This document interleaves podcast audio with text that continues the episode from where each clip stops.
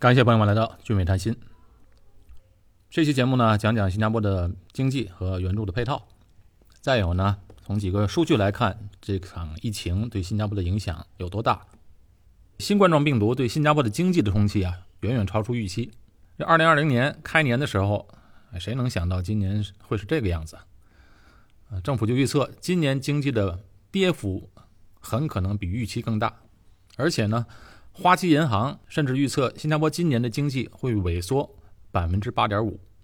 因为新加坡本国的经济体比较小，受外部影响比较大。经济危机一来，新加坡首先受到影响。不过呢，过后之后呢，反弹也会比较快。由于这个疫情呢，在全球的蔓延啊，许多经济体的供应链都中断了，经济体之间的联通也阻断，不但冲击了这全球经济短期内的产能，也会影响长期的这个运作能力。所以，普遍二零二零年不太看好新加坡的经济，而且现在由于石油油价低的关系，新加坡的一个石油交易商兴隆负债四十亿美元，且面临破产。疫情之后刚好赶上这个新加坡每年要做预算案的时候了，所以今年的预算案等于就是一个对新加坡经济的一个援助的预算案啊。现在这个援助预算案叫做同舟共济。预算案，新加坡有些行业受到影响是冲击很大的，比如说航空业。哎，你看新加坡的机场，本来新加坡的机场是人流最大的、哎最热闹的地方，现在机场里面空空如也，飞机啊都停在停机坪上，百分之九十以上的航班都取消了。现在呢，也就有一些少量的航班，还有一些货运飞机，所以这个对整个机场航空业啊，呃冲击是非常大的。还有一个就是旅游业，再有一个就是餐饮服务。当然，新加坡呢对这几个行业呢一些援助配套呢相对比较大一些，对航空业呢都推出了三点五亿新元的这个援助配套，旅游业也推出了九千万新元的重振新加坡旅游业的计划。餐饮服务和其他所有的行业，针对这中小企业援助，它首先就是要保就业，所有在新加坡。本地的员工每个月的薪水，政府补贴百分之七十五，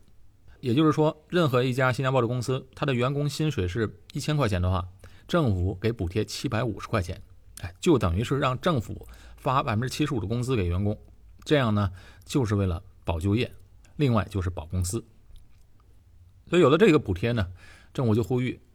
雇主接下来一个月继续给员工发放薪水，避免让员工放无薪假。也尽量不要裁退员工，但是有些人呢，他是没有上班的，自雇人士，比如说一些家教、出租车司机，还有外卖员，还有房产中介什么的，这些人他不上班，他没有固定的工资，给这些自雇人士也有一个专项的补贴，就是在接下来九个月，这些自雇人士。每月能领到一千块钱，一共能领到九千块钱的工资。然后就是所有新加坡人都能拿到的一笔钱，就是每个人六百块钱，只要年满二十一岁以上，每个新加坡人都能领六百块钱现金。对商业的支持啊，主要是从产业税的回扣或者那些租金豁免。另外呢，从银行的角度呢，给这些所有的新加坡的中小型企业低息贷款，而且。主要是针对中小企业的贷款呢，由银行来给，但是风险是由国家来担保。所有的前线的医护人员还有追踪调查人员的薪水都加一倍。这疫情爆发以来啊，新加坡防疫工作几乎都做对了每件事情，但是呢，这病毒还是在客工宿舍里，这个防疫漏洞啊爆发了。哎，这是一个漏洞，导致新加坡成为。东南亚目前确诊病例最高的国家，当然我是不认为现在新加坡是东南亚确诊病例最高的国家，因为如果每个国家都能做到透明的话，或者每个国家都能有能力追踪这些病例的话，肯定东南亚的很多国家病例是超过新加坡的。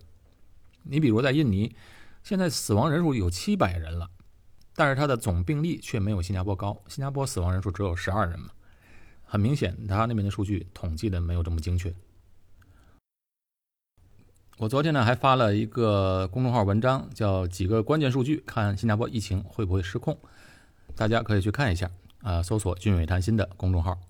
王子王的伟，新加坡的新。那里呢，我就列出一些数据，比如，就是说新加坡现在病例有一万两千多了，尽管这个病例每天都大幅增加，但是因为这个阻断措施更加严格了，新加坡的社区内倒是比较平静的，也没有什么慌乱的迹象。从哪几个数据来看呢？首先，我们要从死亡率来看。新加坡目前一共有十二例死亡病例，这些人呢都是在六十五岁到九十五岁的有基础疾病的老人，整个死亡率为百分之零点一。相比较其他国家的目前的病死率，美国就达到了百分之五点六，西班牙有百分之十，跟这些国家来比，新加坡显然低了很多。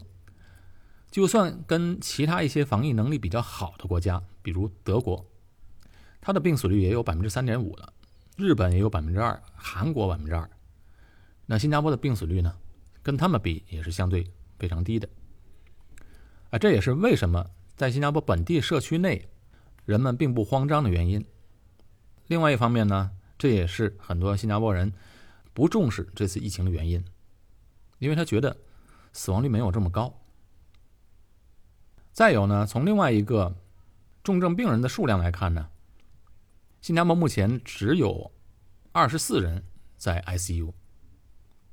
在重症时只有二十四个人在治疗，其他的全都是轻症。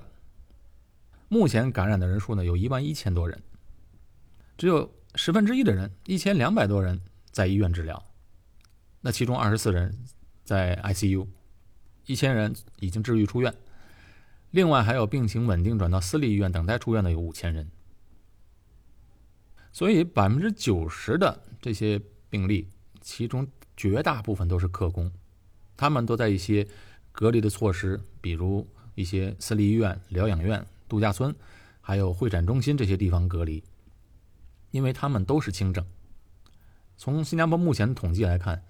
所有年轻的没有基础疾病的人群，感染轻症后。产生的症状其实是不严重的，跟感冒是差不多的，完全不需要治疗，只需要观察，并且隔离起来，不要继续把病毒传播出去。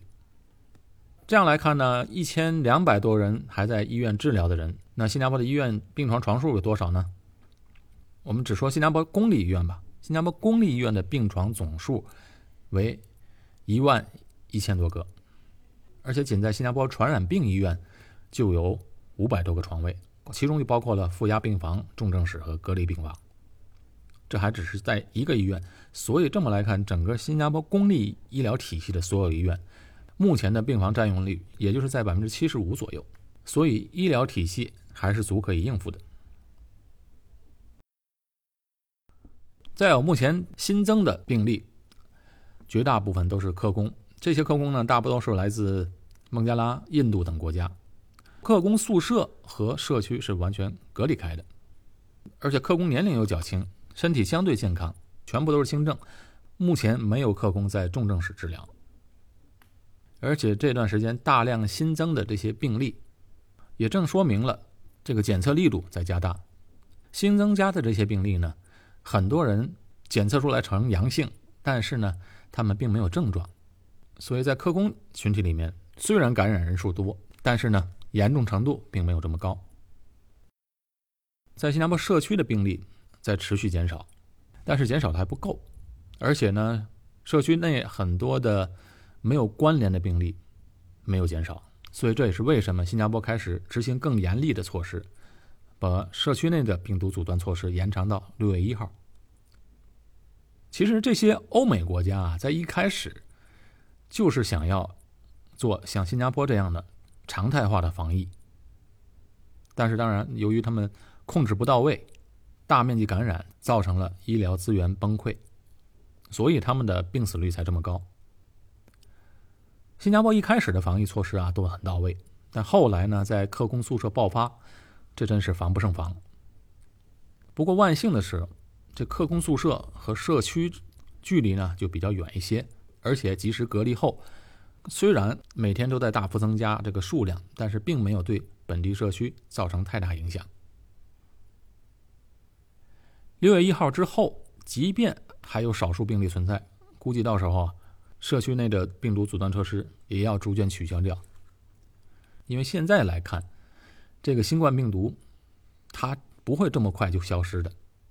它不像 SARS，SARS 呢毒性比较高，但是呢消失的也快。这个病毒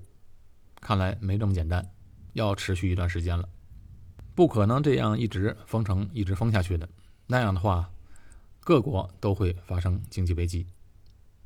疫苗看来也是遥遥无期，据说现在至少要等十八个月，而且十八个月算快的了。二零零三年的时候，SARS 的疫苗，研制就研制了几年的时间，等到最后在动物实验实验好了，要用在人身上的时候，SARS 病人已经没有了，所以最后呢也就不了了之。现在的疫苗研制速度当然比那时要快，但是十八个月也挺长的。所以在疫苗研制成功之前，只能是边防控边恢复经济，把工作生活恢复到常态。美国纽约那边呢，现在已经预计有五分之一的人都已经感染了病毒，啊，他们是经过抽样检查，检查出很多人身上都已经有了抗体，然后就推断出在纽约百分之二十一的人都有了抗体。其实这个数据呢显示，那里已经慢慢。往群体免疫方向发展了。意大利有一个小镇，对那里的十分之一的人做检测，发现有百分之四十九的人口检测都呈阳性，而且这些人三分之一的人都没有症状。这个小镇呢，已经被认为是群体免疫了。其实呢，就算有了疫苗，也并不代表所有人都需要打疫苗，因为只要有百分之六十到七十的人口有了抗体。不管是感染得到的，还是通过打疫苗得到的，它就能抑制住病毒的发展。而且，据传染病专家推算，只要有百分之二十以上的人口免疫，再加上社交距离措施，平时注意出门戴口罩、洗手，就能有效的抑制住病毒的传播。国情不一样，各个国家采取的措施也不一样。你看，在美国那边，想要采取封城措施多么的难，人们自由惯了，他们不配合。那样的话，他们只能走群体免疫这条路了。估计啊，美国那边到了夏天之后，疫情就能慢慢的稳定住。也希望新加坡过了六月一号开始恢复正常。好，这期节目给大家介绍了一些新加坡近期的情况。节目到此结束，我是高俊伟，在新加坡，我们下期节目再见。